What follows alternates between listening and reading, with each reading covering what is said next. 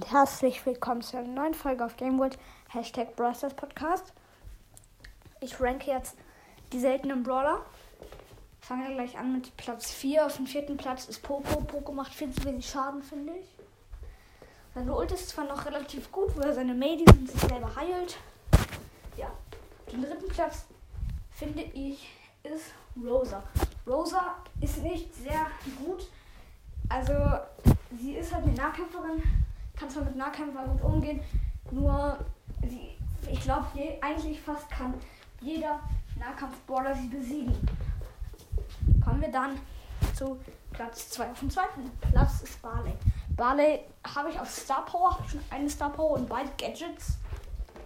Und wir finden ihn halt auch recht gut, weil er halt ein Werfer ist. Ja.